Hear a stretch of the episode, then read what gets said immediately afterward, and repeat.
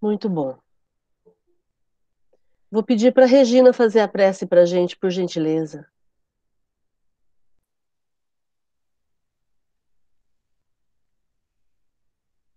Querido Mestre Jesus, estamos mais uma vez reunidos para o estudo do Livro dos Médios. Obrigado por essa oportunidade. Agradecemos também aos amigos espirituais, mentores do GEOL, que sempre nos acolhem. Possamos ter um bom estudo, ficar em mente tudo que aprendemos aqui e levarmos aqueles que não puderam participar hoje. Obrigada, que assim seja.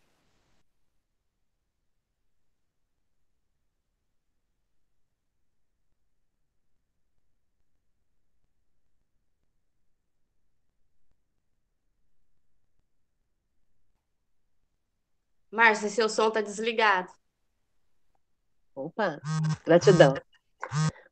Hoje nós vamos estudar o livro dos médiuns e nós estamos estudando o capítulo 26, perguntas que se podem fazer aos espíritos, e a gente vai retomar o item 295 e seguintes. Vou pedir para alguém ir lendo para nós o item 30 e depois o 31, que seria o que a gente teria que fazer hoje. Enquanto isso, eu vou colocar o PDF aqui para quem está sem o livro para poder acompanhar. Alguém lê para a gente, por favor? Posso começar a ler. 295 Perguntas sobre tesouros ocultos. Questão 30. Os espíritos podem fazer descobrir tesouros escondidos? Os espíritos superiores não se ocupam dessas coisas, mas os brincalhões indicam muitas vezes tesouros que não existem. Podem também apontá-los num lugar, enquanto que estão em outro lugar. Isso tem a sua utilidade para mostrar que a verdadeira fortuna está no trabalho. Se a providência destina riqueza escondida a alguém, ele a achará naturalmente, do contrário, não. Lê a 31 também? Você comentou? Ou parei? É, não, não, pode ler a 31 também, e aí você já comenta as duas, pode ser? Pode ser. Ah, peraí, peraí, peraí, peraí, que a 31 tem a nota. Uhum. Só comenta então essa daí, Lucas, e aí você já lê a 31 e, e daí lê a nota e a gente comenta. Tudo bem. Então, a pergunta sobre os, se os espíritos falam sobre tesouros escondidos, né? É, acredito, entendendo que tesouros hoje em dia, né, vai estar tá se relacionando a riquezas, testamentos e, e coisas afins. E não, os espíritos superiores não vão se ocupar disso, porque se tiver algum tipo de riqueza dessa encaminhada para você na sua existência, você vai encontrar naturalmente, né? Não vai precisar ser indicado. Diferente de alguns espíritos brincalhões que podem se utilizar dessa cobiça para se divertir com o processo de procura e, e indicando pistas falsas e, e tudo mais.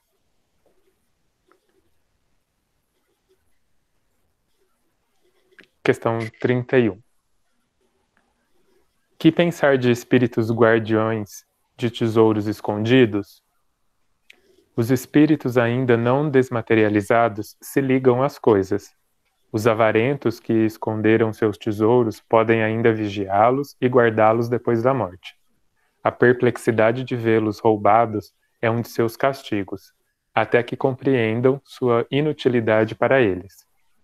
Há também os espíritos da terra encarregados de dirigir as transformações interiores e que, por alegorias, foram transformados em guardiões das riquezas naturais. Nota: a questão dos tesouros escondidos está na mesma categoria das heranças desconhecidas. Bem louco seria aquele que acreditasse que pretensas revelações que lhes podem ser feitas por zombeteiros no mundo invisível. Já dissemos que quando o espírito quer. oh meu Deus, perdi a página aqui no PDF.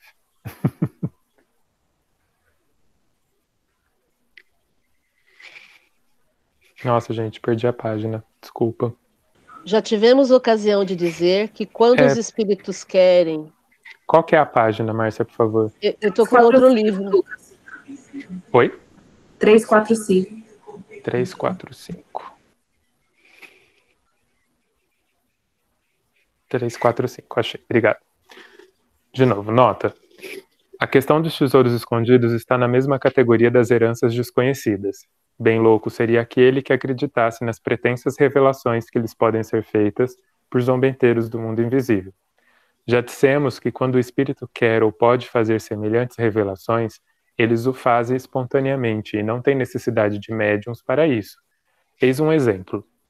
Uma senhora acabava de perder seu marido após 30 anos de casamento e se achava ameaçada de ser expulsa de sua casa sem nenhum recurso por seus enteados, para os quais tinha sido uma segunda mãe.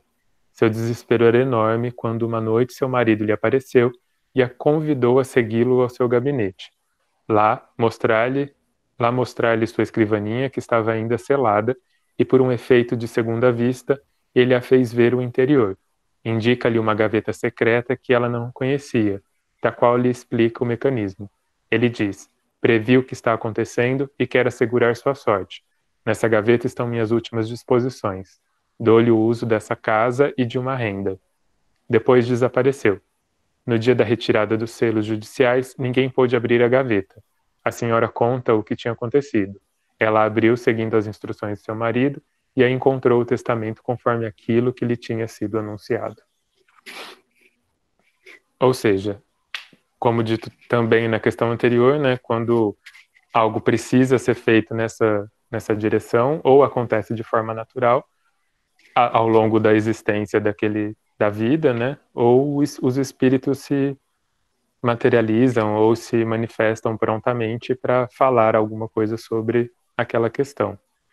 Muitas vezes, é, alguns espíritos que eram apegados a, aos seus tesouros enquanto vivos continuam apegados assim e ficam juntos desses, desses tesouros, o que acaba criando um, um folclore, muitas vezes, em lugares que contêm riquezas e ali pode estar amaldiçoado, ou tem o espírito protetor, ou coisas desse tipo. Nada mais é do que os donos desses tesouros ainda apegados a, essa, a esses bens materiais, literalmente. Me recordei, Márcia, daquele caso que nós tivemos no GEOL, num trabalho mediúnico, sobre uma família que estava com problemas em casa e tudo mais, e que daí no ato de evocação do espírito que se encontrava na casa, o espírito era dono da casa, né? Enquanto vivo, e ele não se conformava de forma alguma que alguém tinha invadido a casa dele e que morasse na casa dele e tudo mais. Então, quanto o apego material faz mal pro para o progresso do espírito e o quanto é poderoso também, né? Dependendo do, da força desse apego e tudo mais. Eu acho que aqui é fundamental a gente pensar em duas coisas, como você falou. Primeiro, que só vai se interessar por bens materiais um espírito que ainda está materializado, que ainda dá importância para a matéria. Porque os espíritos que são mais espiritualizados, eles morreram, eles se desligam. E a gente tem que sempre lembrar que muita gente desencarna, morre, mas não descarna. Por que, que não descarna? Porque continua grudado no corpo físico. Então, uma coisa é desencarnar, que aí é o corpo morrer por conta da, do final da vida, e outra coisa é descarnar. E são exatamente os que não descarnaram que vão ficar ligados à matéria e vão ficar ligados ao corpo, vão ficar ligados aos bens vão ficar apegados aos locais, apegados às pessoas, porque a gente acha que matéria é só é, objeto, né? Mas tem muito espírito apegado às pessoas. Não, ela é a minha filha, o meu filho, a minha esposa, o meu esposo. E, e a gente vê tanta, tanto folclore em, em torno disso, né? De é, desencarnados que ficam atormentando os encarnados que estão aqui. E, na verdade, é uma questão de entendimento de que a matéria acabou, então o ideal é se desligar daquele corpo, né? Então, esse é um ponto que eu quero chamar a atenção, que fica bem claro aqui. E um outro ponto que eu quero chamar a atenção é a questão da espontaneidade.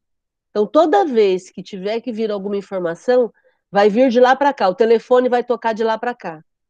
Por quê? Porque se eu tentar ligar perguntando, eu vou demonstrar que eu sou apegada, que eu tenho interesse.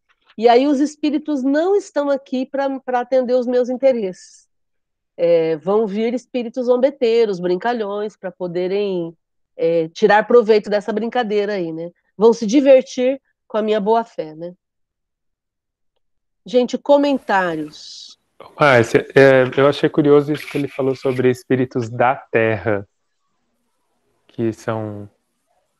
Eu, eu, espíritos um da Terra mais. que eu vi aqui, eu entendi como sendo os espíritos responsáveis pelos cuidados da Terra.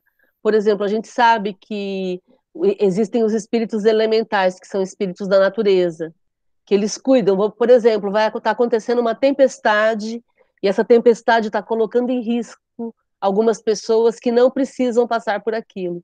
Esses elementais eles têm a capacidade de usarem é, recursos espirituais para dissiparem essa tempestade.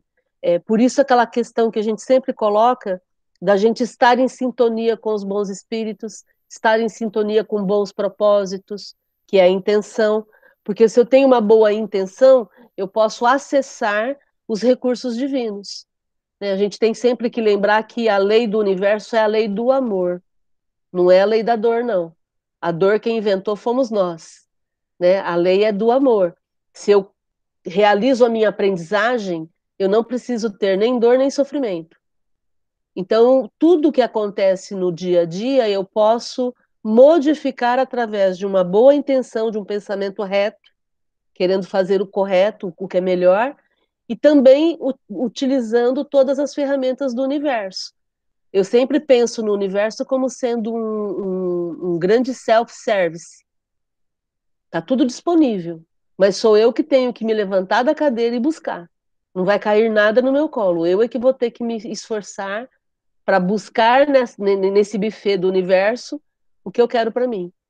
Então é nesse sentido que eu vejo esses espíritos da Terra, né? Porque existem espíritos que moram no interior da Terra, existem do mesmo jeito que a gente vai num jardim e tem toda aquela diversidade, né? Existem todos esses espíritos trabalhando.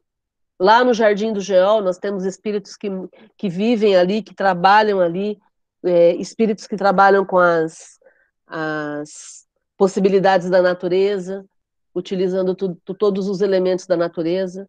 Então eu entendo que é dessa forma, espíritos da Terra.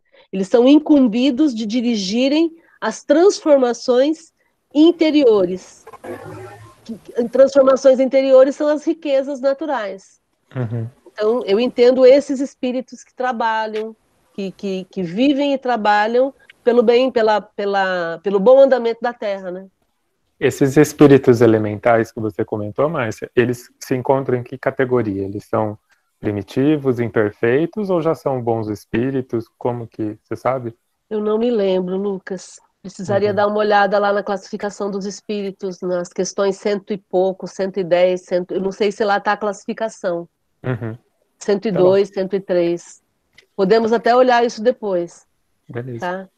Mas são seres que, que, que, são os gnomos, os que a gente acha que é tudo fábula, né?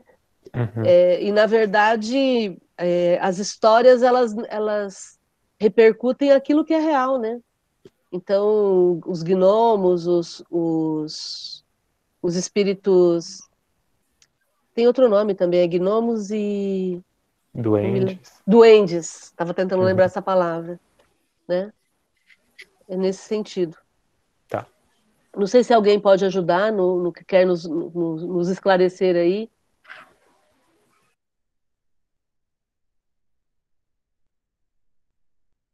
Alguém quer falar alguma coisa sobre esse ponto, sobre esse tema, gente? É, eu quero fazer uma colocação, boa noite para todo mundo aí, que é, é assim também, falou naquela parte dos espíritos que são apegados é, apegados a pessoas, né? E aí eles ficam atormentando, muitos, muitos porque acham que é posse de alguém e tal. E tem aqueles que, que ficam apegados eh, por gostar demais, por querer bem. Eu tive um caso comigo mesmo da minha madrinha, ela era muito, a gente era muito próximas uma da outra e ela se foi e eu ficava, eu era pequena, mas a minha mãe teve que interferir nesse sentido de conversar com ela tal e e falar que agora ela estava numa outra dimensão, enfim, é que ela zelava muito por mim. Então ela teve que ser convencida que ela estava numa outra sintonia e para me ajudar ela teria que fazer, que me deixar livre. de não se preocupar comigo e sim com ela. Né? E aí também tem isso, né? Um apego de tanto gostar, de tanto. Né? É um apego também. E, e por ignorância, né? Porque pensa que está ajudando, mas no fundo está atrapalhando. Só essa colocação que eu queria pôr. E você me fez lembrar, Maria de Fátima, dos espíritos que muitas vezes moram em determinados lugares. Então, esse fenômeno das casas assombradas, que a gente vê na literatura e, na, e nos filmes, na verdade, nada mais é do que um espírito que habita o lugar. E se vem alguém querendo morar naquele lugar, ele, como ele se sente dono daquele lugar, ele vai, vai brigar, vai querer assustar as pessoas e tudo mais. Para quê? Para que ele possa mostrar que não, que ele, ele, ele, ele é o dono daquele lugar, né? É essa a ideia, né? Gente, eu estou vendo aqui é, o Viana de Carvalho, que é um espírito que escreve pelo, pelo Divaldo, ele diz que os elementais é, tem uma definição dos seres é, é, elementais que são multiformes, invisíveis, sempre presentes em todas as atividades da natureza, além do plano físico. Então, além de atuarem no plano físico, eles também atuam no plano espiritual. São veículos da vontade criadora, potencio, potenciozadores das forças, leis e processos naturais, encontrados por toda parte na superfície da Terra, na atmosfera, nas águas, nas profundidades da subcrosta, junto ao elemento ígneo, que é o magma, né? É, invisíveis aos olhares humanos, executam infatigável e obscuramente um trabalho imenso nos mais variados aspectos, nos reinos da natureza, junto aos minerais, vegetais, animais e os homens. E aí isso é, essa fonte é, é, é, das casas André Luiz, falando sobre os elementais. Agora, o Viana de Carvalho, no livro Atualidade do Pensamento Espírita, ele diz que os elementais são essas entidades que são orientadas pelos espíritos superiores, como ainda não dispõem de discernimento, porque não adquiriram a faculdade de pensar, são encaminhadas a outras experiências evolutivas, de forma que não se lhes interrompa o processo de desenvolvimento. Então, dá a impressão que, que é como se eles fossem coadjuvantes, né, trabalhassem junto das forças da natureza, é, mas eu não sei se não sei aí onde é que eles vão se enquadrar nessa questão da escala dos espíritos, Lucas. Depois eu vou checar isso com mais cuidado para a gente poder comentar. Provavelmente eles podem um dia progredir e se tornarem humanos e tudo mais. Pode ser. Ok, gente? Tudo bem até aí? Alguém quer comentar mais alguma coisa? Para a gente poder ir para frente? Fiquem à vontade.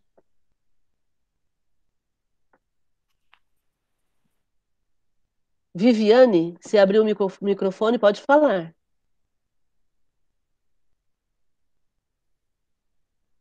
Viviane?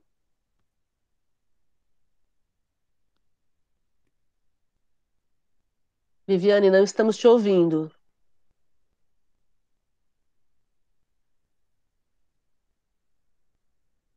Ok, então vamos para frente. Item 296, quem lê para a gente? Quem não leu ainda? Posso ler, Ok, Fernando. Sobre outros mundos, 22. Que confiança se pode depositar nas descrições que os espíritos fazem dos diferentes mundos? Depende do grau de adiantamento real dos espíritos que dão essas descrições. Pois bem deveis compreender que espíritos vulgares são tão incapazes de vos informar a esse respeito, quanto é entre vós um ignorante de des... descrever todos os países da Terra. Formulais, muitas vezes, sobre esses mundos, questões científicas que tais espíritos não podem resolver. Se eles estiverem de boa fé, falarão disso de acordo com suas ideias pessoais. Se forem espíritos levianos, divertir-se-ão em dar-vos descrições estranhas e fantásticas, tanto mais facilmente quanto esses espíritos, que na erraticidade não são menos providos da imaginação do que na terra. Tiram dessa faculdade a narração de muitas coisas que nada tem de real. Entretanto, não julgueis absolutamente impossível de terdes sobre os outros mundos alguns esclarecimentos. Os bons espíritos se comprazem mesmo em descrever-vos que, elas, que eles habitam como ensino tende, tendente a vos melhorar, induzindo-vos a seguir o caminho que vos conduzirá a esses mundos.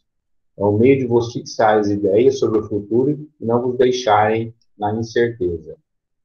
Vamos comentar aí, Fernando? E aí depois uma outra pessoa lê o próximo item, pode ser? O é bem longo, né? Pode ser. É. Você pode comentar com a gente o que, que você entendeu?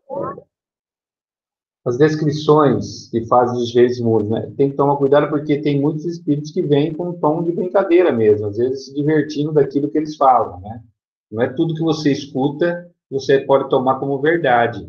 Né? Mas tem espíritos que têm condições mesmo de vir e explicar. Eu me lembro que num dos livros do André Luiz fala sobre os animais fazendo trabalhos domésticos num, num plano, num outro planeta, que eu não me lembro qual planeta que era. Né? No, no então, plano espiritual, em nosso lar.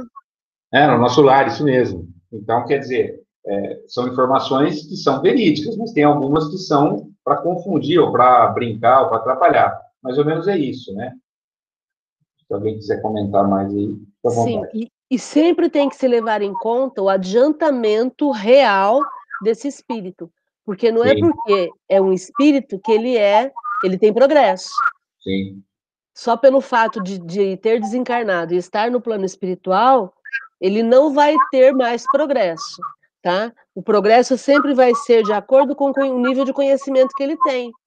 E por isso é tão importante a gente entender que a gente precisa ser crítico, precisa questionar o tempo todo, precisa saber o que que se, se a pessoa, o espírito está qualificado para falar disso. Eu gostei desse exemplo que o Kardec usa, que o, o espírito usa aqui,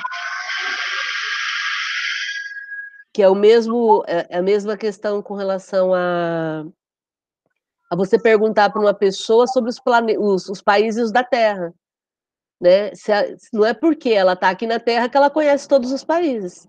Não é porque ela está no plano espiritual que ela conhece o plano espiritual e os mundos, os diferentes mundos, né? E eu posso falar daquilo que eu não conheço com propriedade. Isso pode confundir aqueles que estão escutando. Não é porque está em espírito só ali se manifestando que você tem que acreditar em tudo que ele está falando, né? Tem que ter uma base, né? Por isso que é importante o estudo para entender as categorias, as, as as, as características de cada espírito para você poder saber se aquilo realmente é ou não é, né? Sim, e é fundamental a gente desenvolver o espírito crítico, gente, por favor. Vamos questionar sempre. É melhor a gente questionar o espírito e não acreditar no que ele está trazendo do que a gente ser vítima de uma enganação. Né? Então tem que sempre é, é colocar a questão do crivo, né? Se, é, primeiro, se é verdade, segundo, se é bom, aquilo que a pessoa está falando, e terceiro, se é útil. Né? Esse crivo é legal, né? Verdade, bom e útil.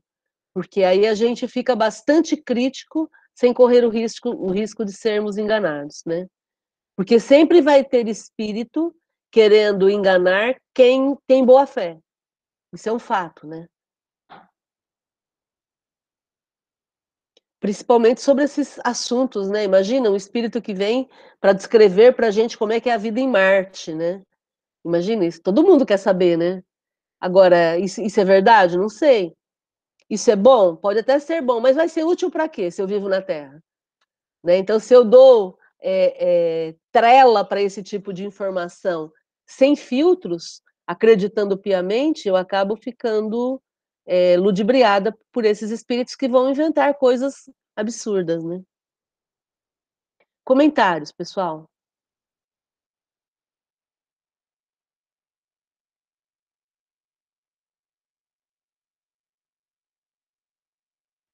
Então vamos para o próximo item, item A. Quem lê para a gente o item A?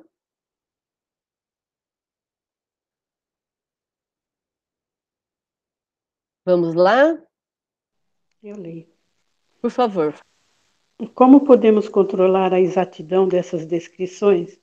O melhor controle é a concordância que possa haver entre elas, mas lembrai-vos que elas têm por fim o vosso melhoramento moral. Por conseguinte, por conseguinte, é sobre o estado moral dos habitantes que podeis ser melhor informados, e não sobre o estado físico ou geológico desses globos.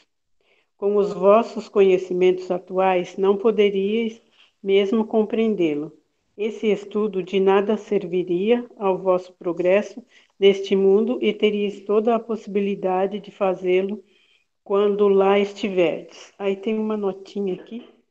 Aplica-se aplica-se aqui o critério consenso universal que encontramos em O Livro dos Espíritos. A multiplicidade de testemunhos semelhantes, estranhos uns aos outros, tem uma validade provável.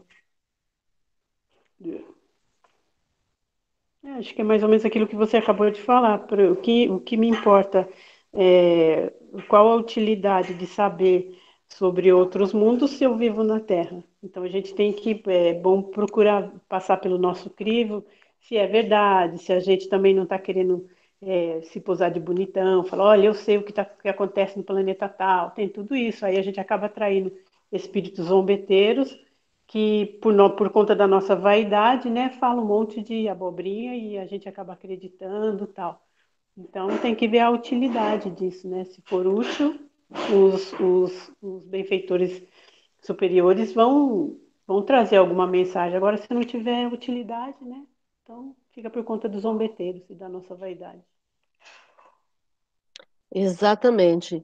E esse princípio da concordância entre as informações dos espíritos é interessante, porque lá na introdução do livro dos espíritos, é, o Kardec explica o princípio da universalidade dos ensinos dos espíritos, que é exatamente a forma como ele, o, o método que ele usou para poder chegar num consenso. Ele usou mais de mil médiums, e esses mil médiums, eles recebiam as perguntas do Kardec, e aí, ele, ele, imagina, né, em 1850, vamos colocar 1850, não havia WhatsApp, né, não havia telefone, né, era tudo por carta.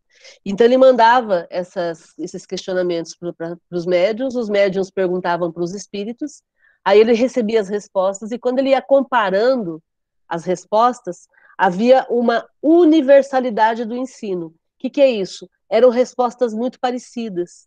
Então é disso que o Espírito está dizendo aqui, que quando você tem, como é que eu posso acreditar que uma descrição de um outro lugar, de um outro mundo, é verdadeira?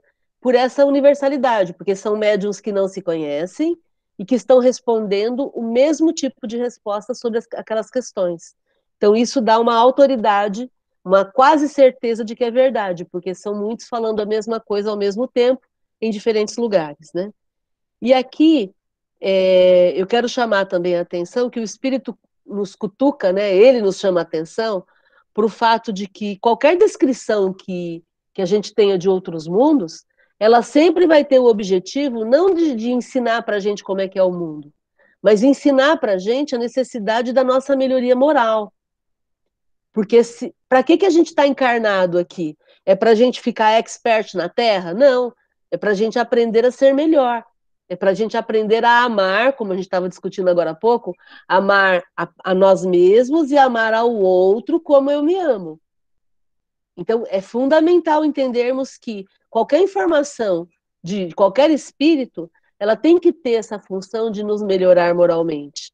Né? E aí vai entrar a questão do, do, do que é no, no, na nota da, da edição da FEB, o, o Kardec coloca o seguinte, que os espíritos não vão nos poupar do trabalho que cabe a nós fazer.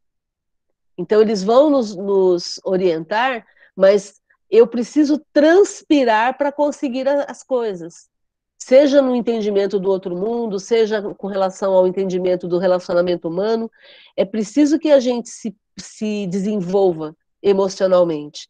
Então não adianta eu ficar perguntando, ah, eu, eu, eu, eu vou procurar aquele. Vou, estou procurando um emprego. Eu aceito aquela vaga ou eu não aceito? Não, isso cabe a mim. O Espírito não vai me dizer o que, que eu tenho que fazer. Sou eu que tenho que avaliar os prós e os contras, e eu é que tenho que ir à luta e definir o que é melhor para mim. Ah, sobre uma descoberta, o espírito não pode me, me, me, dar um atalho? Não.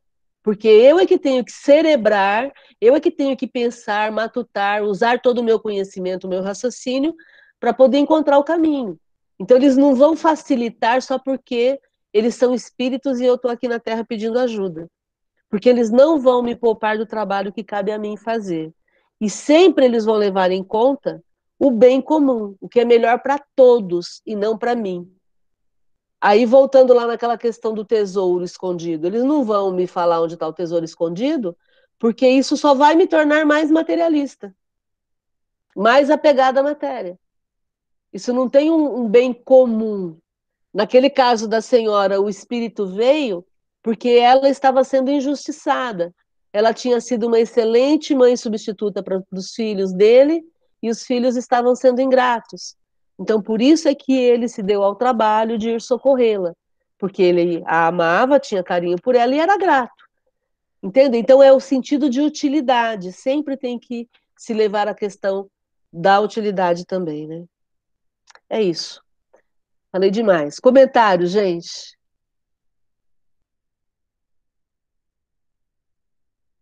Acho curioso ele falar sobre a gente não ter capacidade de entender também algumas coisas dos outros mundos. Então, do que adiantaria falar, né? Tem na, na... Óbvio que ali deve ter uma utilidade, eu não cheguei até lá para ler, só vi a imagem. Mas na revista Espírita tem uma fotografia da casa de Mozart, né? E aí você olha para aquilo, você fala, é realmente muito bonito, mas eu não consigo conceber como que aquilo é uma construção, porque é de um jeito tão diferente das nossas construções daqui, que eu vejo, acho bonito, fecho o papel e sigo, não teve utilidade nenhuma para mim, né?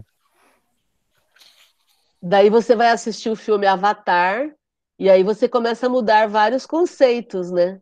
De cachoeiras que correm para cima, de, de mundos suspensos, né? E aí a gente começa a entender, e eu particularmente é, é, já comentei sobre isso segunda-feira no, no, nosso estudo aqui, e quero relembrar isso.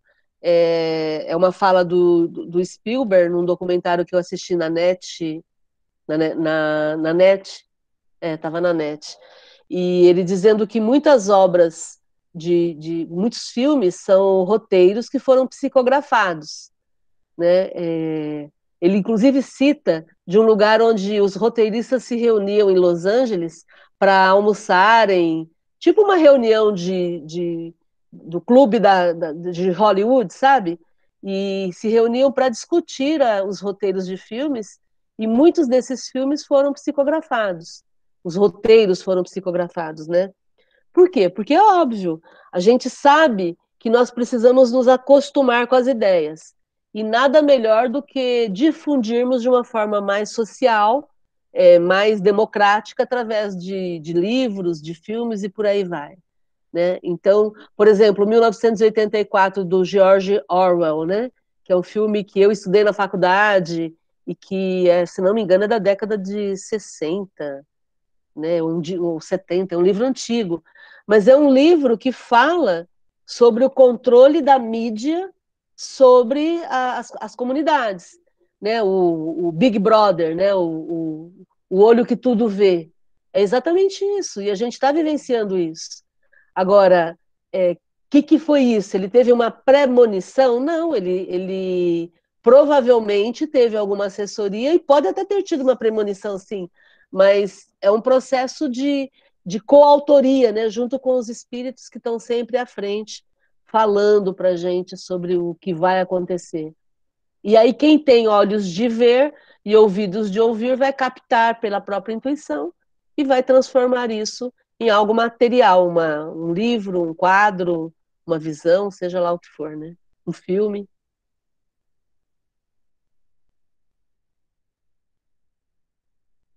Agora com a Nádia tem até a Revolução dos Bichos se tornando realidade. Sim, a gente tem. É, é, é legal a gente estar tá com a mente aberta para isso, né? Para entender, para ver os sinais. Porque cada um vai sendo tocado naquilo que pensa, naquilo que acredita. É, e por isso é que não existe certo ou errado. Né? O conceito de certo e errado ele fica num mundo binário que não faz sentido mais. O mundo não é binário. O mundo não é só homem ou mulher. O mundo não é só o preto ou o branco. O mundo não é só o certo ou o errado. O mundo é diverso, é multicor. É, é... Quanto mais espaço a gente tiver para poder entender isso, menos a gente sofre. Porque essa classificação entre certo e errado é uma classificação social. É errado ter duas mulheres? Para quem mora no Brasil é. Né? Mas para quem mora no Oriente, lá no, no, nas Arábias, como a gente brinca, é, você pode ter quantas esposas você for capaz de sustentar. Essa é a lei. Então, eu não posso dizer que é errado. É errado de acordo com a lei civil brasileira. Isso sim. Tá? Mas em termos de costumes, lá é, é, é perfeitamente possível. Então, essa classificação que a gente faz é uma classificação limitante. Quando eu entendi isso, muita coisa ficou claro na minha mente, que eu não tenho, não estou aqui para questionar o outro, para classificar ou julgar o outro. Eu estou aqui para me amar e amar ao outro. Isso sim. É para isso que eu estou aqui. E aí eu vou amar o outro à medida em que eu consigo me amar. Ponto. Ponto. Então, que diferença faz? Voltando lá naquele conceito do que é bom, do que é verdade, do que é bom e do que é útil. Que utilidade tem eu saber se aquela pessoa beija homem ou beija mulher? Se ela dorme com uma ou com três pessoas na cama? Que utilidade tem isso para a minha vida sexual? Então, isso, isso é tão claro para mim, porque aí eu paro de ficar prestando atenção no outro e eu presto atenção no que é melhor para mim. Ponto. Porque se eu desencarnar agora, a única, único impacto que eu vou sofrer sou eu se eu sofro ou se eu não sofro com determinadas situações. O outro deixa de existir. Tanto é que todos vocês já passaram por isso. Todos vocês já tiveram momentos em que vocês adoeceram. E no momento em que a gente adoece, a gente só olha para o próprio umbigo. Entendem? O que, que é isso? Quando você adoece, e se é uma doença grave, você adoece e você tem um, um, uma morte iminente, um sentimento de morte iminente. Quando você correu um risco qualquer, foi assaltado, ou você bateu o carro e, e ficou machucado. Quando você correu perigo, naquele momento é você é você. Porque naquele momento você só olha para o que realmente te importa. Por isso que a gente precisa ampliar a nossa visão. E o Espiritismo é fantástico nesse sentido. Porque ele vem falar de outras vidas, ele vem falar de outros mundos, então, portanto, outros seres. Quer dizer, não dá mais para ficar aqui focado só no certo e errado. Eu preciso ampliar, abrir a minha, a minha mente. E isso me, me, me entusiasma, sabe? Pensar no quanto que a gente pode crescer com a doutrina espírita. Comentário, gente. Falem também, por favor. Deixa de ser o que é certo e errado e vira o que é útil e o que é fútil.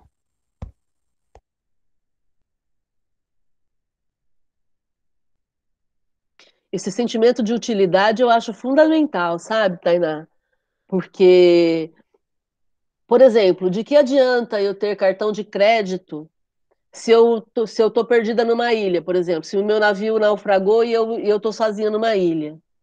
Então ali, naquele momento, eu dou valor porque tem valor. O que, que é o valor? É comida. Comida. Entendeu? Ah, mas eu sou vegetariana, então eu não vou comer peixe. Então eu vou ter que comer peixe. Entendem? Então eu vou. O, o, o, o sentido de utilidade ele vai sendo modificado de acordo com a minha necessidade. Então, por isso é tão importante. Kardec fala sobre isso. Eh, Kardec não. Os espíritos falam sobre isso. É, Reconhece-se o verdadeiro espírito pela sua transformação moral e pelos esforços que empreende para domar as suas más inclinações.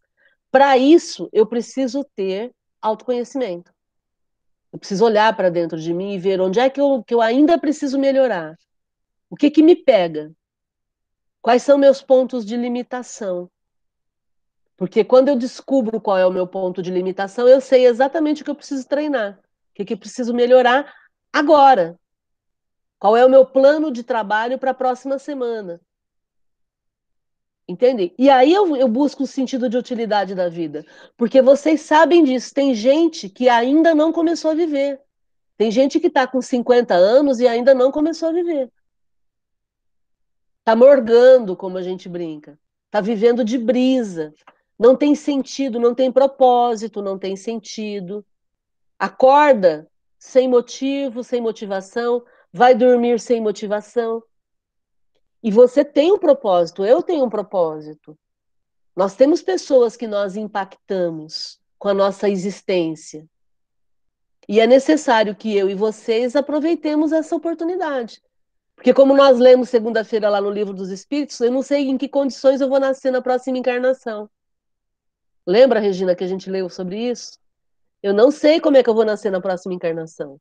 E se eu não sei, agora que eu tenho lucidez e posso falar e posso agir, deixa eu correr para ganhar tempo, para fazer a diferença.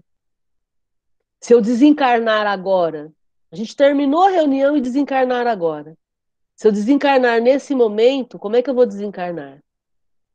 Eu vou ficar grudada no corpo, nas minhas coisas, ou eu vou seguir em frente? Então, esse é o entendimento do, do, de quem você é, né? Aí você pode fazer de forma diferente pode fazer diferença. Falem, gente.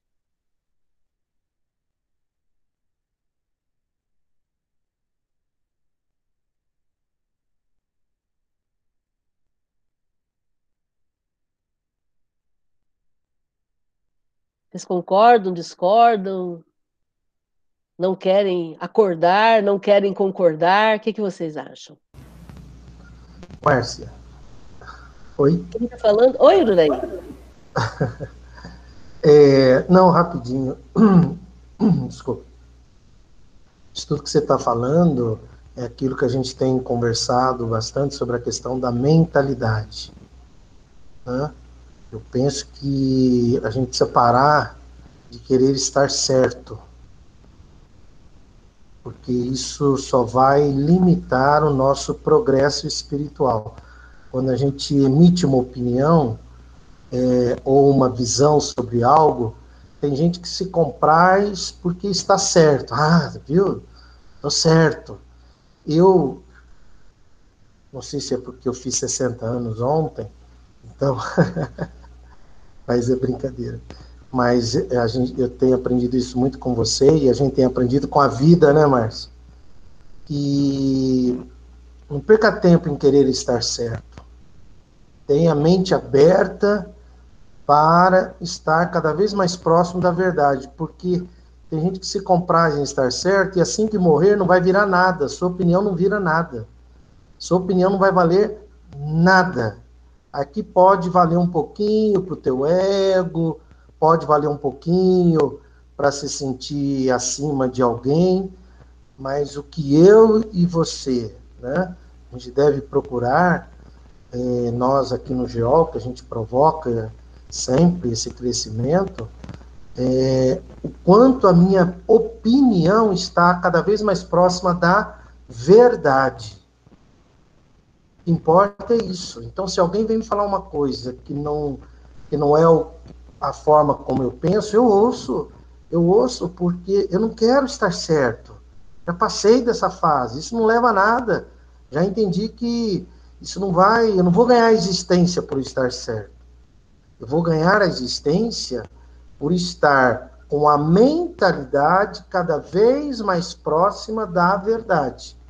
Lógico que isso é um, é um processo infinito. Que bom, né? Já pensou imaginar que, que sempre vai ter o que aprender e, e estar.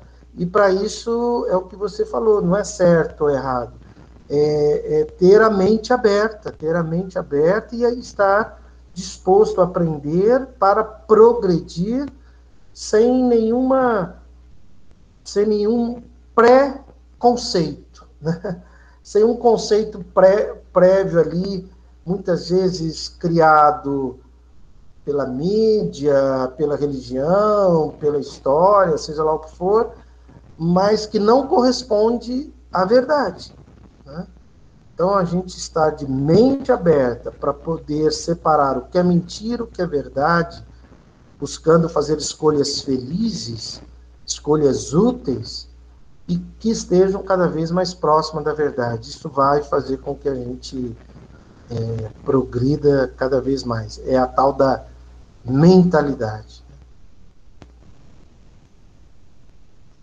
Muito bem lembrado, Duraí. Muito bom. É, e isso já me faz viajar é, filosoficamente. É, é, é, bem legal a gente também trazer isso para discussão aqui, que é o fato de que toda essa classificação a qual a gente está submetida, ela foi feita por alguém. Isso não significa que seja verdade, né? Vamos lembrar que, por exemplo, quem classificou a mulher sem alma foram os homens né? E classificaram a mulher, a mulher não tinha alma até 1800 e alguma coisa, viu, viu mulheres? Saibam disso. Né? Em 1800 e alguma coisa, alguém mudou a lei dizendo que não, a partir de agora a mulher tem alma. Então, já que ela tem alma, então agora ela pode também votar, né? E por aí vai. Então, toda essa questão estrutural de machismo, de preconceito, de racismo, tudo isso foi estruturado de alguma forma por alguém que estava com o poder. No caso, com relação à questão do homem e mulher, é, é, o fato de ter o poder físico.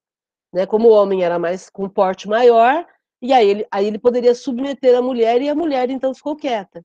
É, então, eu só quero trazer essa questão para a gente poder entender como a gente tem muito ainda a mudar.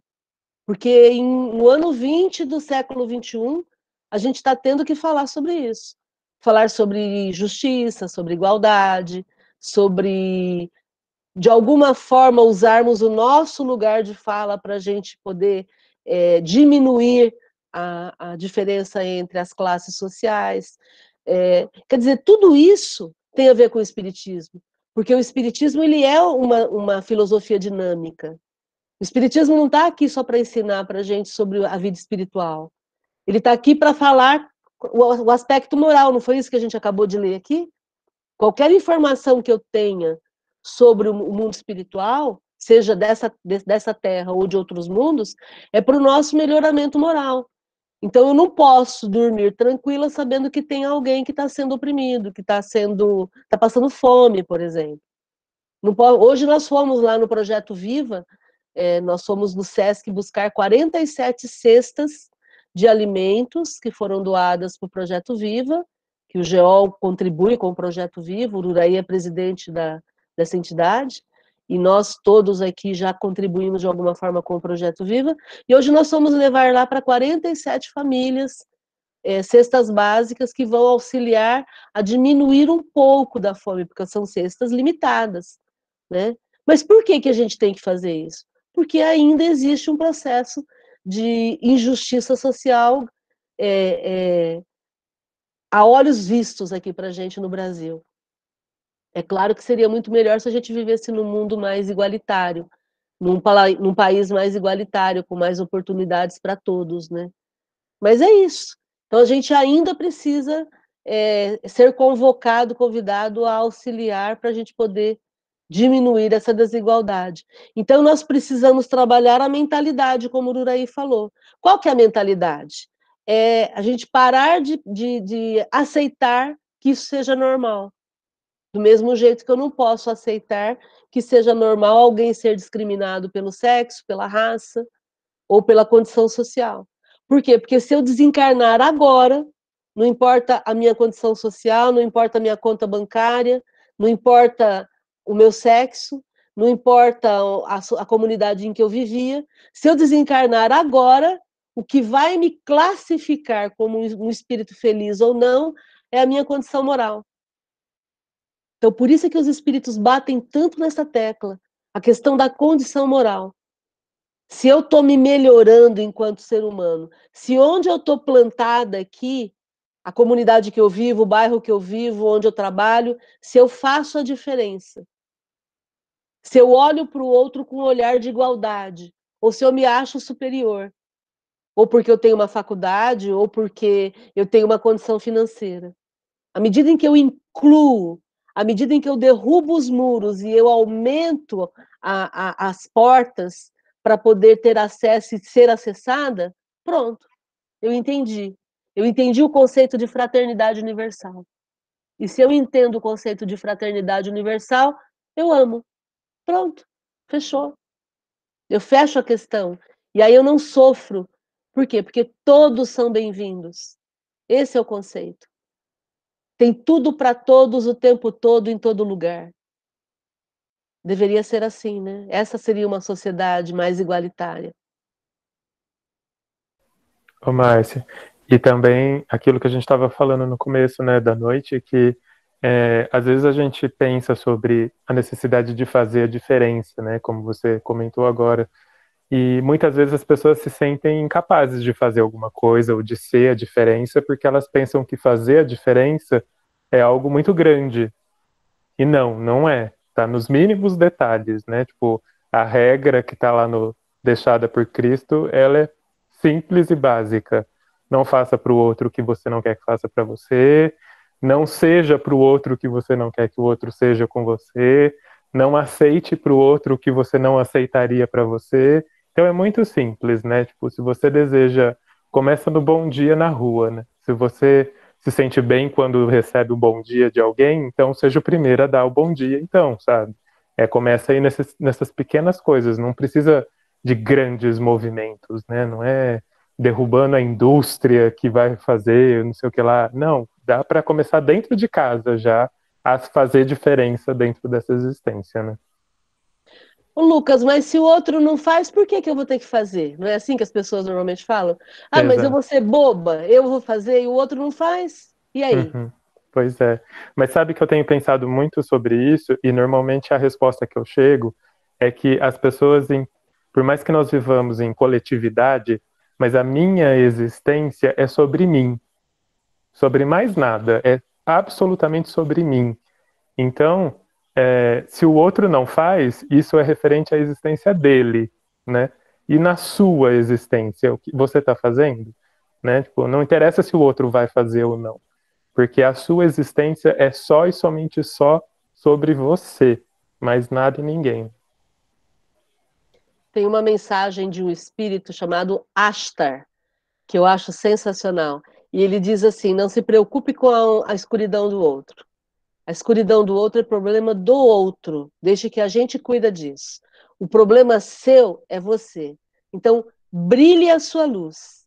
Faça a sua luz brilhar e aí você vai se iluminar. E a escuridão do outro vai ficar realçada para que nós possamos auxiliá-lo.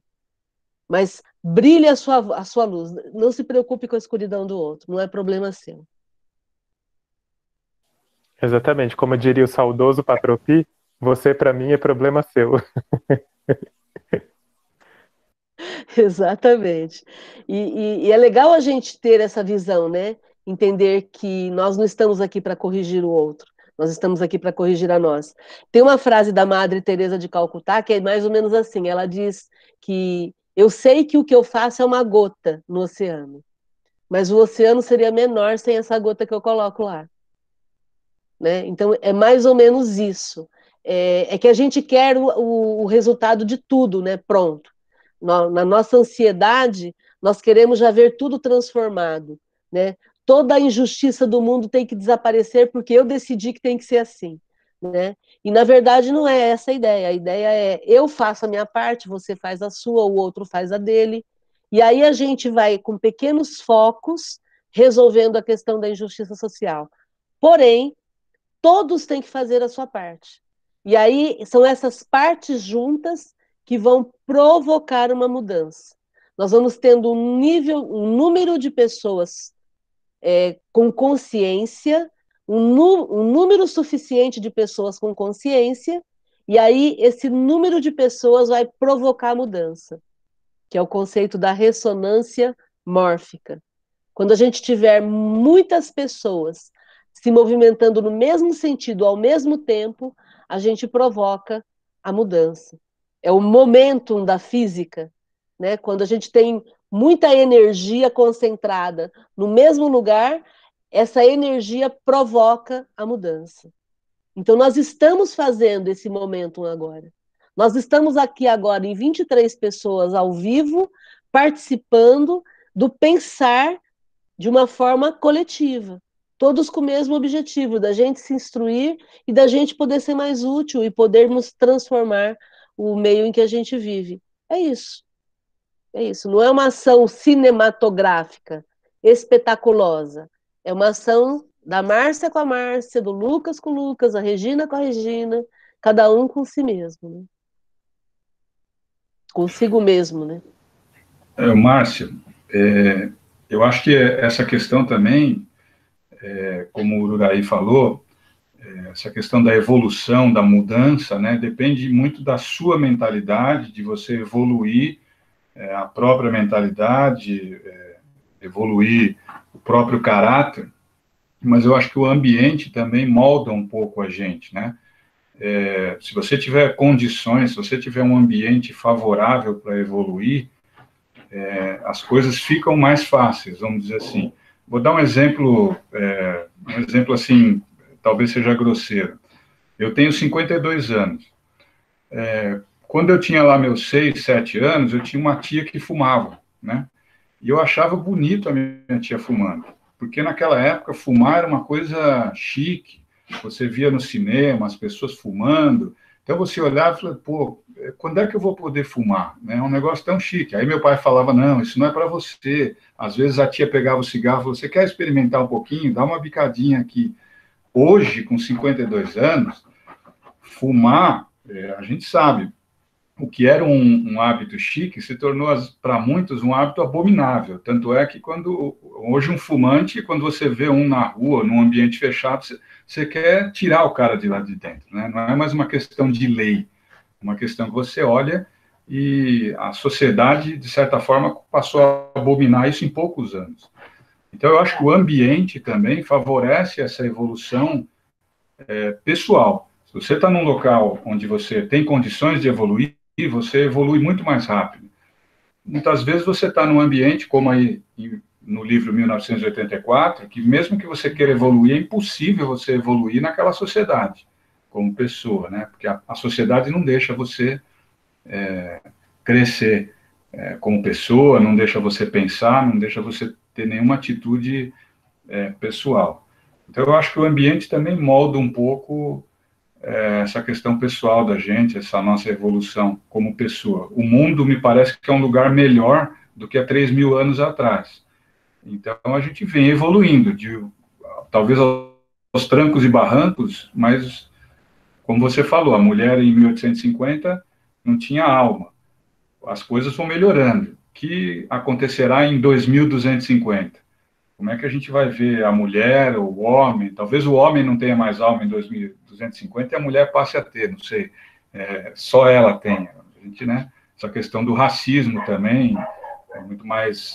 É, a gente conversa hoje de forma muito mais inteligente do que a, há 30, 40 anos atrás. Era só você pegar programas na televisão aí quando a gente era menino, dos Trapalhões, é, em que as piadas eram assim. Hoje, quando você vê um programa daquele, você fala, nossa, e eu dava risada com aquilo. Quem é que não ria? Né? Hoje, não passa nem mais na TV, porque não cabe mais passar certas coisas que os Trapalhões faziam, que o Faustão fazia há 20 anos atrás, coisas que ele falava, piadas em relação a outras pessoas, enfim eu acho que o ambiente também ajuda a gente a se moldar como pessoa. Jorge, interessante esse teu ponto de vista. E aí, é, como contribuição, eu só quero comentar assim: é, o ambiente não pode ser determinante né? Porque senão a gente vai achar sempre que cabe ao ambiente determinar como as pessoas são. Existe essa interação, a gente sabe disso, que nós estamos inseridos num ambiente, e esse ambiente é óbvio que ele vai interferir, mas o tempo todo eu, enquanto individualidade, eu necessito ter opinião e necessito me posicionar para mudar o ambiente, para questionar o ambiente. Como, usando o exemplo dos trapalhões, como a gente está fazendo Hoje eu assisto um episódio dos Trapalhões e eu assisto com um pensamento crítico, discordando das piadas machistas, das piadas eh, homofóbicas. Então, hoje a gente consegue enxergar isso e por isso é tão importante a gente estudar, se aprimorar, se aperfeiçoar e se posicionar. Eu não posso mais ficar quieta. Eu não posso engolir aquilo que, que me é oferecido. E eu nesse, até no, no próprio 1984, quer dizer, era um mundo controlado. Por quê? Porque era assim que estava estabelecido. Mas a grande revolução é a gente entender que eu posso usar a tecnologia a meu proveito. Eu posso usar a tecnologia para me proteger sem precisar ficar dependente dela e muito menos ficar escravizada por ela. Então, eu acho que, é, é, eu, aliás, eu entendo que o 1984 é exatamente essa a ideia. É esse questionamento do poder pessoal, né? de eu entender que não pode haver um poder central. Sou Cada um é, o, é, é dono de si. Cada um é o, o, o provocador, o, é, o, é o ator, é o diretor, é o roteirista, é o contra-regra de si mesmo, o tempo todo. Eu não posso mais deixar que o mundo me dite como ser. Sou eu quem tenho que dizer o, o que eu acredito, como eu entendo a vida, e tenho que fazer minhas escolhas e, e assumir as consequências dessas escolhas. Né? Márcia, posso só completar um negocinho, é, é muito legal essa fala do Jorge, porque é um pensamento muito comum esse nosso, né? De, de que às vezes eu não tenho as condições ideais para que eu consiga fazer alguma coisa e tudo mais. Só que se a gente parte do pressuposto, que é um dos pilares do espiritismo, as múltiplas existências, para que justamente a gente viva em todo tipo de ambiente, isso significa que todos eles proporcionam algum tipo de evolução né? Então, talvez a, a evolução que uma pessoa que viva numa situação de rua, por exemplo, a, vai ser totalmente diferente da minha, que sou branco, privilegiado e, e todas as outras coisas. Então, é, aqui é muito mais fácil para mim, eu tenho muito mais dever ainda de evoluir, de progredir, porque eu ainda vivo num ambiente que me proporciona conforto para que eu corra atrás dessas experiências e, e, e evoluções, né? Mas isso não significa que a pessoa que está em condição de rua também não vá ter possibilidades de progresso, de evolução dentro daquela existência. As múltiplas existências é justamente para que a gente viva todas as possibilidades de evolução que cada uma delas nos oferece, né? E é legal que também eu não posso renegar aquilo que eu tenho, né? Porque tudo isso que você tem, você tem que valorizar e você tem que utilizar isso para o seu progresso e para gerar progresso ao seu, ao seu redor. É, é, usar aquilo que você tem de forma produtiva e não simplesmente passar a vida como alguém que vai usufruir sem noção. Né? Porque até no, no imaginário popular não cabe mais alguém ser um playboy ou uma, uma pessoa que simplesmente usufrua daquilo tudo que ela tem, dos privilégios que ela tenha, é, sem noção, né? Porque o, o, tudo aquilo que é matéria é finito. Os recursos naturais são finitos. Eu não posso entrar num banho e ficar duas horas tomando banho. Né? Ah, mas eu tenho dinheiro, eu tenho a água, eu tenho possibilidade, sim, mas o recurso, o recurso é finito. Então é ter, ter noção, né? Ter noção, eu acho que essa é, é a ideia seja em, to em, todos os sentidos. Então, ah, eu tenho o privilégio de ser uma pessoa que estudei, que tenho um, um pouco de cultura, e eu vou guardar essa cultura só para mim, tá? Mas a hora que o meu, meu corpo morrer, eu morro, morre comigo.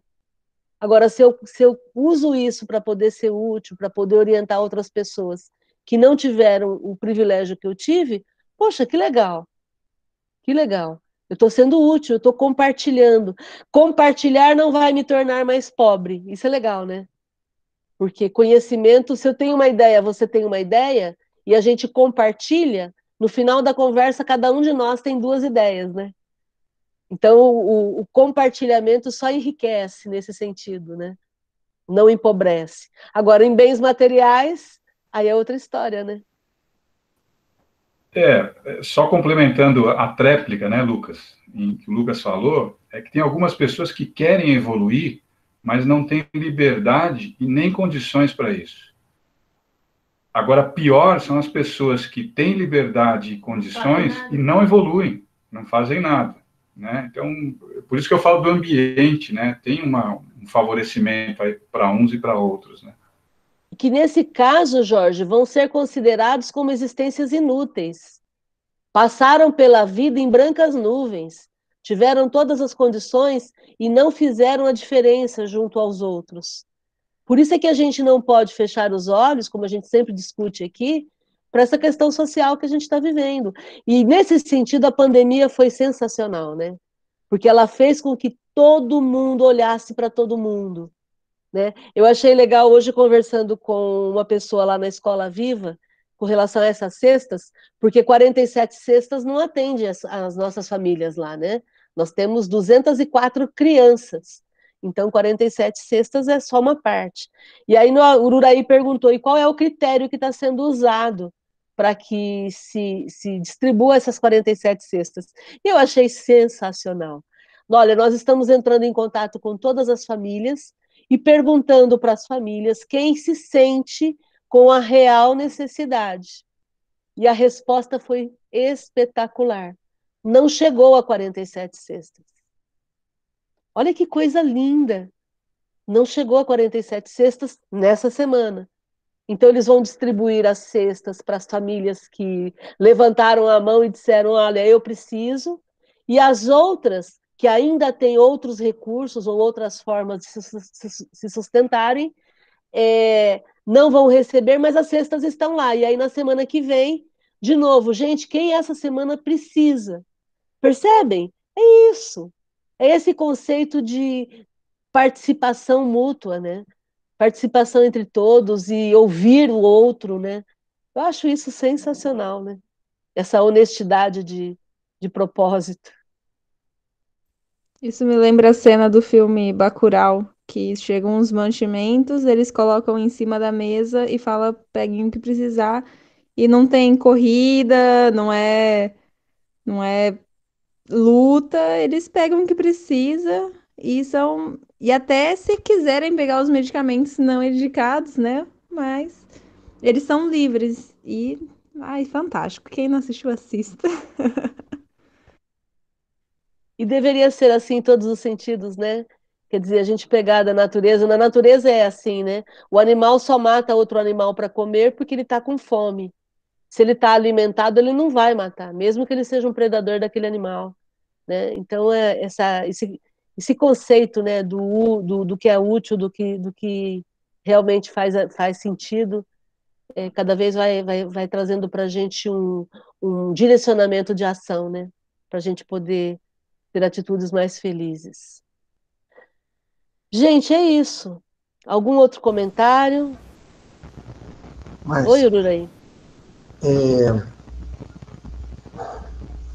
como eu fiz 60 anos, então, é, na minha cabeça, isso é coisa da minha cabeça, minha Márcia, a doutora Márcia, terapeuta, ela resolve isso para mim. Do zero aos 30 foi para aprender, dos 30 aos 60 aprender e mudar, dos 60 aos 94, talvez, é a última chance de fazer, aprender, mudar e fazer, fazer, fazer, fazer, né? Porque. Depois dos 94 anos já era, hein? É, já era, exatamente. Porque na prática, com 60 anos, eu tenho 60% de chance de morrer. Né? Com 80%, 80%, 90%, 90%, com 100%, 100%. Isso é só na prática. Mas, enfim, eu tenho buscado pessoas que sirvam de, de modelos para mim, né? Eu não tenho encontrado no meio espírita pessoas vivas, pessoas vivas. Eu não tenho encontrado. Eu quero pessoas que pensam é, de forma a ter um pensamento sistêmico, pessoas progressistas, pessoas que buscam a justiça social. Nessa, nessa releitura que nós estamos fazendo do livro dos Espíritos, descobrindo coisas que, que a gente não tinha, talvez, uma mente aberta para descobrir, né, tá lá que a pobreza ela não é um, uma lei natural. Né? Pobreza não, não é, é de Deus, né? Não foi Deus não é quem de Deus, fez. Né? A pobreza não é de Deus. E então, quer dizer, é o que o Lucas falou, a pessoa pode até crescer num estado de pobreza, mas quantos palestrantes horríveis que eu ouvi ainda falam, E, ah, mas é que ele está lá passando por uma expiação. É babaca, isso não está no livro dos Espíritos. Kardec é claro e pergunta que os Espíritos respondem que só existem pessoas no estado de pobreza por causa do egoísmo e do orgulho humano, não pelas leis divinas. Pelas leis divinas é justiça social. E eu tenho encontrado algumas pessoas, entre elas, por exemplo, o Frei Beto. Né? Entrevista dele com o Drauzio Varela, o Drauzio pergunta, Frei, mas você, como Frei, por que, que você tem. Por que, que você, num determinado momento, você passou a se dedicar tanto pela justiça social? É uma pessoa é, bem com pensamento bem à esquerda, que a gente fala, né? Ele não tem nenhum vínculo partidário. E ele falou uma coisa muito interessante. Ele falou assim, Drauzio, eu sou discípulo de um cara que não morreu numa corrida de bigas, nem foi atropelado por um camelo. Ele foi preso e morto e crucificado pelo sistema político e religioso da época. E aí eu me lembrei que nós espíritas, o nosso modelo é esse cara aí, que não morreu numa corrida de biga, não morreu atropelado por um camelo, né, que foi crucificado. E o que é que a gente quer? Ganhar a existência. Não, quero não morreu para nos salvar, né? E, nossa, não, não morreu, morreu para salvar. Ele morreu Essa porque foi... ele questionou o sistema financeiro e o sistema religioso da época. Político, Político né? financeiro né? e religioso. É, isso aí que você falou de salvar, esse foi o maior estelionato né, de ideias que foi pregado e foi aceito por muita gente. E, e aí eu e você assistimos né, o, o padre Lancelotti, que é outro também que serve para mim de, de, atualmente de modelo, dando uma entrevista lá no Papo de Segunda, junto ao. Como é que ele chama lá? O... Fábio Porchat, Emicida Francisco é, e o João. Então ali tinha o Fábio Porchat, cheio de privilégios, por favor, nenhuma condenação junto a ele, mas cheio de privilégios e tudo mais, chocado. Né? A gente via, eles ficaram chocados o que é ser útil, o que é acordar de manhã e ser útil. Né? Gente, nós recomendamos esse programa, viu? Era é... só para é, lembrar essa questão de que estávamos falando aí sobre justiça social. Legal, Duraí. Fica aí a recomendação desse programa, o Papo de Segunda, com o padre Júlio Lancelotti, que é um padre lá de São Paulo, que trabalha com os moradores em situação de rua, e foi o primeiro episódio desse programa onde o Fábio Porchat ficou sem palavras. Né? Impressionante, quem não viu, veja, deve estar no YouTube já. É, sensacional o programa e o trabalho que o padre Júlio Lancelotti faz no sentido de oferecer oportunidades e trabalhar com a justiça social da forma que é possível lá em São Paulo, né?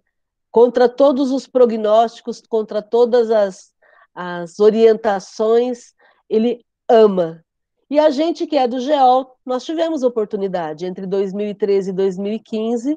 O GEOL foi tutor de alguns, é, algumas pessoas, alguns homens que foram internados numa chácara que o GEO alugou, era a Comunidade Terapêutica Felicidade, e durante esses 30 meses nós auxiliamos centenas de homens a se livrarem do vício do álcool, da droga, da, da, da bebida, e, e por aí vai. Né? E muitos deles hoje são nossos amigos, estão recuperados, muitos, alguns frequentam o GEOL, e é muito legal a gente ver a pessoa tendo de volta a dignidade humana, é, podendo se reconhecer como uma pessoa produtiva. Então é isso. A gente sabe como é que é isso. Isso funciona. Amar funciona. Nós chegamos a ouvir de um deles o seguinte: que droga é essa que vocês estão nos oferecendo? E a droga era o amar, né? Que droga é essa? A droga era o abraço sem preconceito. Né? Então fica aí. Tem, é possível, dá para fazer. A gente pode fazer. Aliás, eu vou aproveitar essa fala aqui e quero convidá-los a auxiliarem a comunidade terapêutica Sol, que nós estamos Nós, a, o, o, os internos da comunidade terapêutica Sol frequentavam os estudos de segunda-feira no GEOL, e essa semana nós soubemos que a Sol está passando por graves problemas financeiros.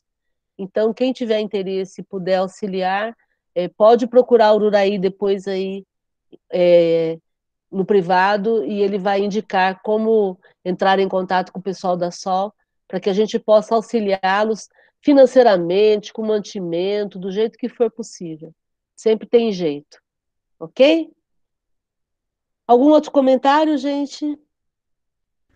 Quero fazer um comentário bem breve sobre a questão do Jesus salvar a gente, né?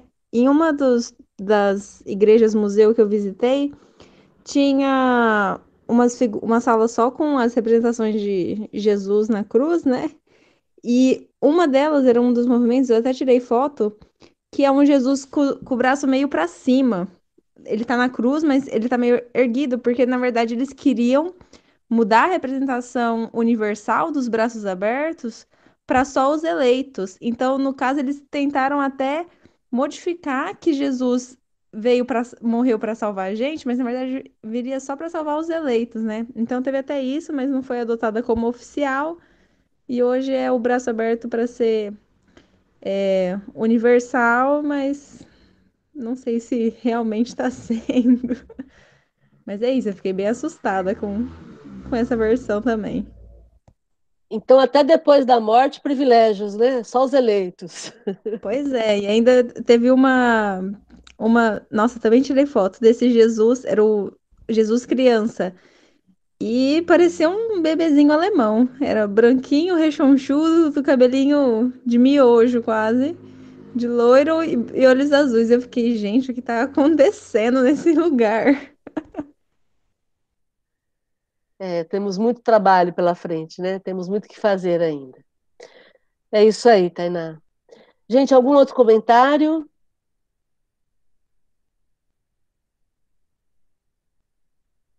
Então vamos fazer a nossa prece de encerramento. Quero agradecer muito a vocês pela possibilidade de estarmos juntos aqui. Márcia.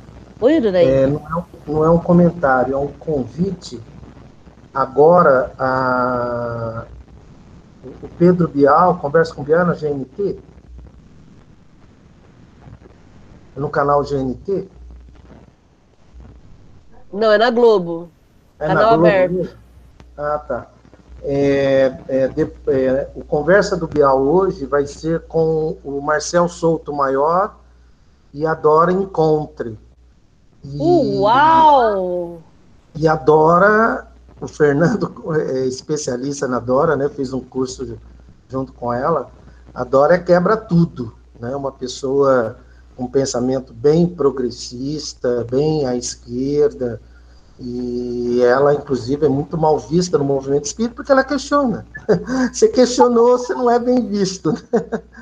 E ela é, é mestre, do, mestra, doutora em educação e pós-doutora em educação pela USP. E ela vai estar hoje é, no, no Conversa com o Bial, porque, porque ela teve, ela descobriu algumas cartas é, de Kardec, e tem algumas informações lá que são interessantes, tal, enfim. Mas, de qualquer forma, eu acredito, conhecendo o que eu conheço da Dora e tenho aprendido muito com ela, estou assistindo muitos vídeos dela de, de live que ela tem feito, né? Eu acho que vai ser bem quebra tudo hoje. Então vai ser vai ser depois do Jornal da Globo. Ah, é, na Globo, é, depois do Jornal da Globo, é, com, no conversa com, com Bial. E vamos lembrar ah, que o Marcel soltou. Bom, a Dora é sensacional, né? Tainá, Sensa... você, a maior... você que está em Portugal, é, é, eu vou. Depois eu mando um link para você. E amanhã já fica disponível o link e você tem condição de assistir, porque agora você vai dormir daqui a pouco, né? Então, mas amanhã você assiste. Vamos, vamos lembrar que a Dora é a maior autoridade em Kardec, né? Aqui no Brasil, ela é uma grande estudiosa da vida de Kardec, tem livros publicados, tem livros publicados, inclusive para entender Allan Kardec, né? Para entender Kardec.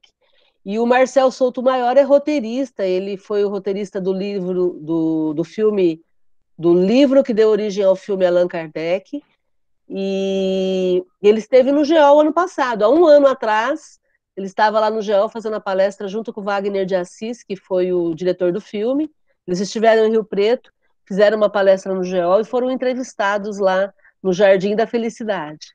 Então, que legal. Gratidão, Rudaí. Algum outro comentário? O Fernando ia falar alguma coisa? Só ia falar do livro que você citou agora, que eu que eu estou relendo ele agora. E com certeza vai ser muito bom, que ela vai quebrar muita coisa aí hoje. Pode esperar. Muito bom.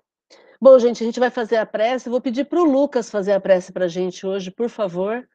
E antes da gente ir para a prece, quero convidá-los para participarem amanhã da Academia da Felicidade onde a gente tem desenvolvido mais algumas ideias com relação a aproveitar a existência, ganhar a existência. O Uraí faz esse processo com a gente, ser feliz hoje e difundir a felicidade enquanto estamos por aqui. É, quero convidá-los também para segunda-feira, onde nós estudamos o Livro dos Espíritos. E quem ainda não entrou lá na página do Geol no YouTube, Geol, Geol Rio Preto, né? Geol Rio Preto, é, ou, ou no YouTube ou no Facebook, entre lá para curtir, para seguir a página, tudo isso contribui para o nosso trabalho aqui, tá bom? Sejam todos envolvidos em vibrações de muito amar, e agora a gente vai para a prece. Imagine-se lá no Jardim do Geol, Jardim da Felicidade.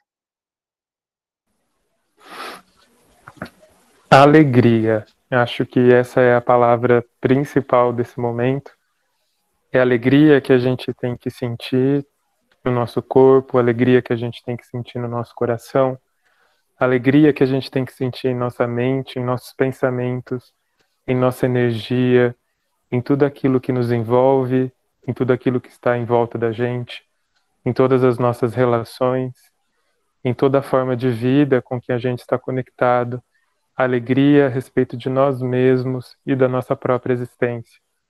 Alegria pela possibilidade de estarmos reunidos e construirmos o conhecimento dessa forma em conjunto, participando, perguntando, questionando. Alegria. É um sentimento que com certeza foi criado durante toda essa noite pela possibilidade de que estamos juntos, vivos, saudáveis, distantes, mas perto, discutindo, refletindo, sobretudo não apenas pensando no nosso progresso espiritual, mas principalmente no nosso progresso moral aqui, enquanto seres vivos e encarnados na Terra.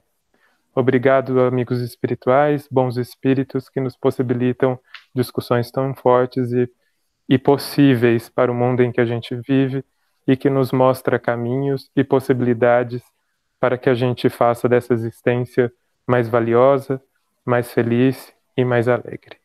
Que todos tenham uma excelente noite e nos encontramos na semana que vem no estudo de novo. Que assim seja. Gratidão, amigas e amigos. Fiquem bem, se cuidem. Gratidão. Boa noite. Márcia, valeu, Lucas. Boa noite a todos. Obrigado. Boa noite. Boa noite, gente. Tchau, tchau. Boa noite, Márcio, para todos que participaram. Boa noite.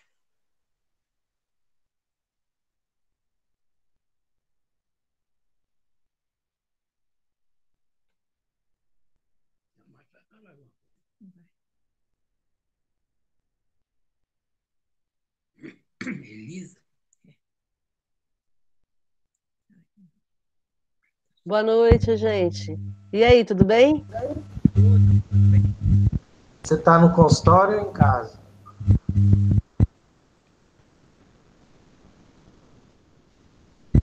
Deixa eu interromper